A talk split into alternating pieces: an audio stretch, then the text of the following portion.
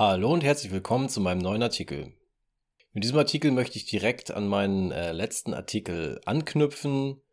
Diesen Artikel gibt es auch wieder als Podcast und als YouTube-Video. Ich steige direkt ein und wünsche viel Spaß. Finanziell frei. Vom goldenen Käfig ins Ersatzhamsterrad? Ich bleibe Angestellter. Die Vor- und Nachteile meiner Entscheidung. Darf man sich finanziell frei nennen, wenn man noch abhängig erwerbstätig ist? In meinem letzten Artikel habe ich eine Leserfrage beantwortet und begründet, warum ich als Millionär und per Definition finanziell freier Mensch überhaupt noch arbeiten gehe. Darüber hinaus haben wir erfahren, wie die Fragestellerin sich ihr zukünftiges Leben in finanzieller Freiheit vorstellt. Heute möchte ich darauf eingehen, wie sich mein Arbeitsleben derzeit gestaltet, die Vor- und Nachteile beschreiben, wie es mir damit geht und was ich noch ändern möchte. Ich behandle auch die Frage, ob man finanziell frei sein kann, wenn man noch angestellt ist und philosophiere über ein Ersatzhamsterrad, das ganz schnell entsteht und welche Auswirkungen das haben kann. Was ich statt einer Kündigung mache.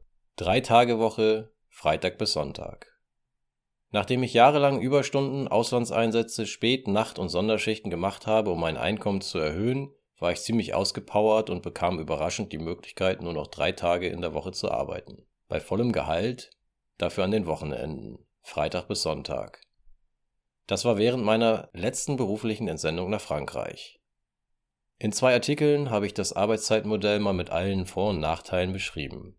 Die Artikel findest du in meinem Blog und ich verlinke sie dir hier in den Shownotes. Der eine Artikel heißt Schnuppern an der finanziellen Freiheit, der andere Fazit nach zwei Jahren Drei-Tage-Woche. 28 Stunden an vier Tagen in der Woche, Montag bis Donnerstag.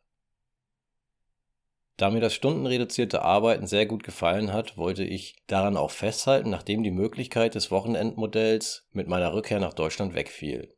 Ich habe kurzerhand die Wochentage, an denen ich arbeiten musste, getauscht und zunächst 28 Stunden von Montag bis Donnerstag gearbeitet.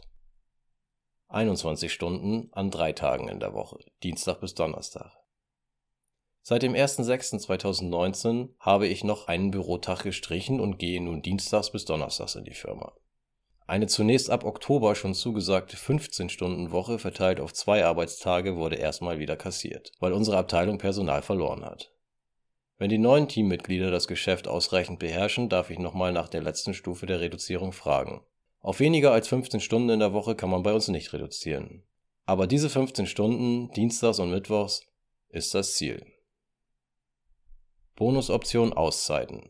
Im letzten Jahr habe ich mir vier Monate über den Sommer freigenommen. Auch den Artikel dazu findest du im Blog, er ist in den Shownotes verlinkt und heißt Vier Monate abhimmeln, der Sommer gehört mir. Das wird mit Sicherheit nicht meine letzte Auszeit gewesen sein. Die durch das Sabbatical entstandenen Schulden bei meinem Arbeitgeber habe ich bereits ausgeglichen und befinde mich nun in der zweijährigen Sperrfrist, bevor ich die nächste Auszeit nehmen kann. Zwischen einem und zwölf Monaten dürfen die Auszeiten bei uns lang sein. Zusatzjoker unbezahlter Urlaub. Theoretisch kann ich jederzeit, unabhängig von der Sperrzeit, für ein erneutes Sabbatical einen unbezahlten Monat Urlaub nehmen.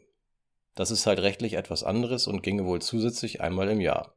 Da ist aber selbst bei meinem überaus toleranten Arbeitgeber die Frage, ob die das auch in Summe, Minimum Teilzeit, Auszeiten und unbezahlte Urlaube mitmachen. Wie ich mich kenne, werde ich es in den nächsten Jahren herausfinden.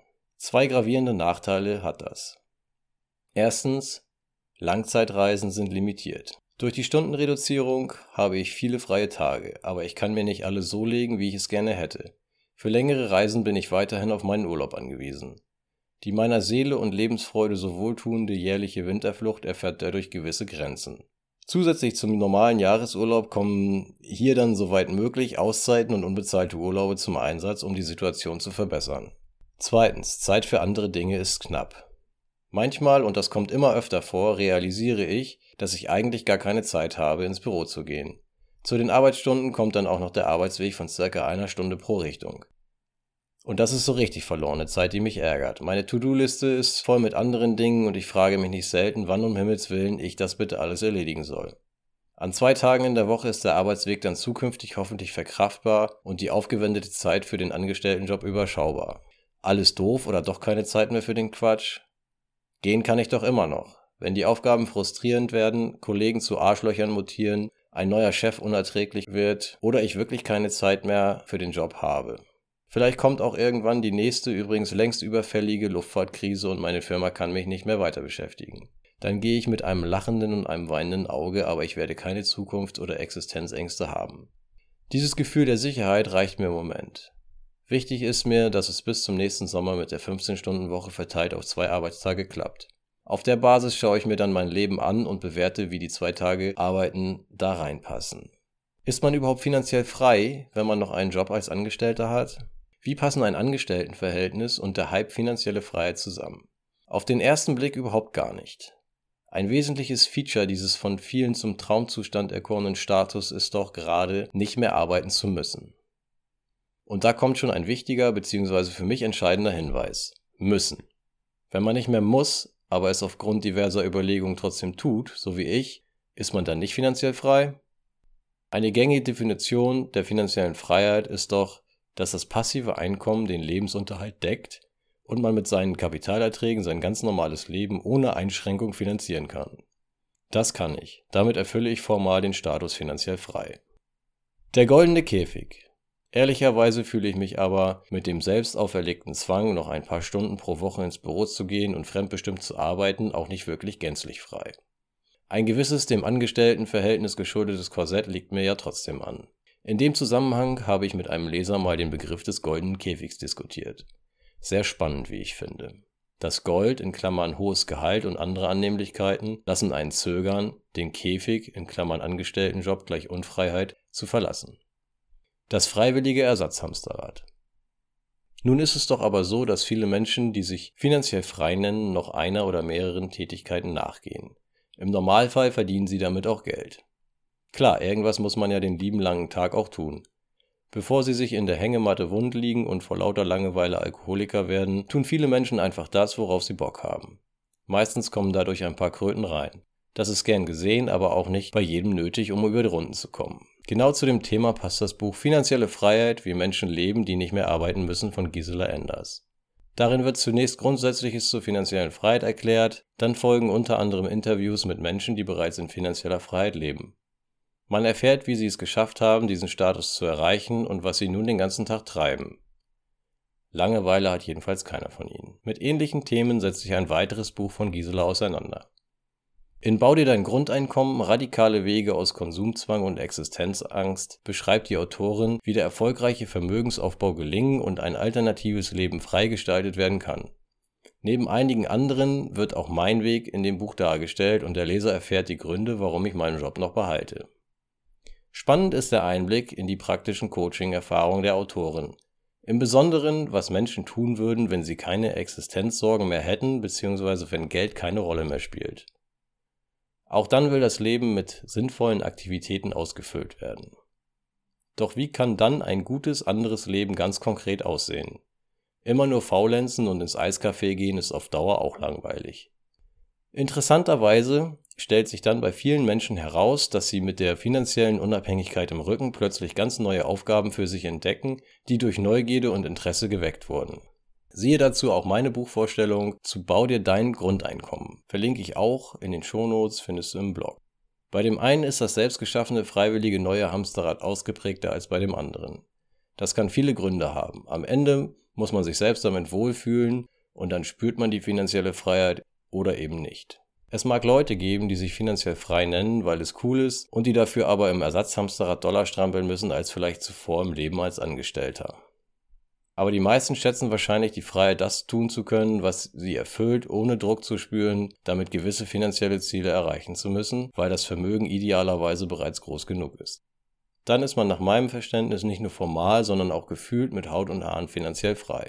Persönlich sehe ich mich noch zu sehr im Ersatzhamsterrad. Allein dieser Blog hat einen immensen Einfluss auf mein Leben. Leider nicht immer nur positiver Natur. Es ergeben sich teilweise Verpflichtungen, die mich unter Zugzwang setzen und einen gewissen Druck aufbauen. Andererseits punktet der Blog stark damit, dass er von überall auf der Welt betrieben werden kann, notfalls auch mal ein paar Tage ohne aktive Betreuung klarkommt und man nicht in festen vorgegebenen Zeitfenstern arbeiten muss, sondern sich seine Zeit ziemlich frei einteilen kann. Ein Stück weit befreiend wirkt auch die Gewissheit, dass ich weder diesen Blog noch meinen Job als Angestellter brauche, um finanziell ohne Sorgen meinen Lebensabend genießen zu können. Die Frage wird sein, welche Tätigkeiten ich irgendwann mal aufgebe, um noch mehr echte Freiheit zu spüren. Zur Disposition stehen langfristig die drei größten Zeit- und Nervenkiller. Erstens das Dasein als Vermieter, der sich um seine teilweise halbwilden Problemmieter selbst kümmert. Zweitens der Restangestelltenjob, den ich noch inne habe. Und oder drittens der Blog mit allen Projekten, die sich rundherum ergeben haben. Das Zwischenziel ist es zunächst einmal, diese Brennpunkte zu entschärfen, Mietverwaltung einsetzen, die Zwei-Tage-Woche im Angestelltenjob zu erreichen und die Blogtätigkeiten herunterzuschrauben. Da muss ich effektiver werden. Dinge automatisieren und auslagern. Allein eine gestreckte Artikelfrequenz würde schon Entlastung bringen. Mein Gott, wie lange rede ich da schon von, ohne dass etwas passiert ist?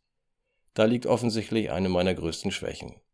Gerade die Blog-Monetarisierung haben andere deutlich besser drauf. Inzwischen ist mir klar, dass ich ohne eigene Produkte bei meiner begrenzten Reichweite wahrscheinlich, was die blogbezogenen Einnahmen angeht, nicht mehr viel weiterkomme. Das P2P-Buch war ein vielversprechender Anfang, das zweite Buch ist in der Konzeptionsphase und weil man mit Büchern nicht reich wird, entsteht gerade noch der große Freaky Finance Finanzkurs. Der soll seine Käufer reich und mich noch reicher machen. Auch vom Gelingen der eigenen Produkte hängt die Zukunft des ganzen Projektes Freaky Finance ab. Wenn da mittelfristig nichts zündet, fahre ich den Blog auf Hobbyniveau zurück. Für die Hater, dass man mit einem Blog Geld verdienen darf, habe ich auch schon mal klargestellt. Resümee. Nach allem, was man so hört und liest, wird unabhängig vom Vermögensstand in irgendeiner Form weitergearbeitet. Manche machen irgendwann etwas ganz anderes als in ihrem eigentlichen Beruf und teilweise werden die Einnahmen gebraucht, weil die Kapitalerträge allein das Leben noch nicht finanzieren können. Der wichtigste Vorteil dessen, was man dann tut, kann wohl mit den Worten Freiheit und Unabhängigkeit beschrieben werden. Denn die klassische Gebundenheit an den Chef bzw. Arbeitgeber, vorgegebene Arbeitszeiten und Präsenz an einem bestimmten Arbeitsplatz fallen oft ganz oder teilweise weg. Zudem sucht man sich in der Regel ein Bestätigungsfeld, in dem man aufgeht und vordergründig Spaß bei der Arbeit verspürt. Hier dürfte die Eigenmotivation höher sein als im oft verteufelten Hamsterrad. Die Tätigkeiten werden eher als Hobby wahrgenommen und auch dann weitergeführt, wenn es finanziell nicht nötig ist, weil es eben Spaß macht und irgendwie möchte man seinen Tag ja gerne sinnvoll füllen. Abschließend möchte ich noch das neue Buch von Florian Wagner empfehlen, Rente mit 40, finanzielle Freiheit und Glück durch Frugalismus. In diesem Buch kommt auch mein Weg wieder vor. Ich bin einer von äh, einem Dutzend Protagonisten in dem Buch. Ich wünsche Florian viel Glück und Erfolg mit diesem Verlagsbuch. Vielen Dank, dass ich dabei sein durfte. Ich bedanke mich auch fürs Lesen, Zuhören und Zuschauen und verabschiede mich bis zum nächsten Artikel. Ciao, ciao, goodbye.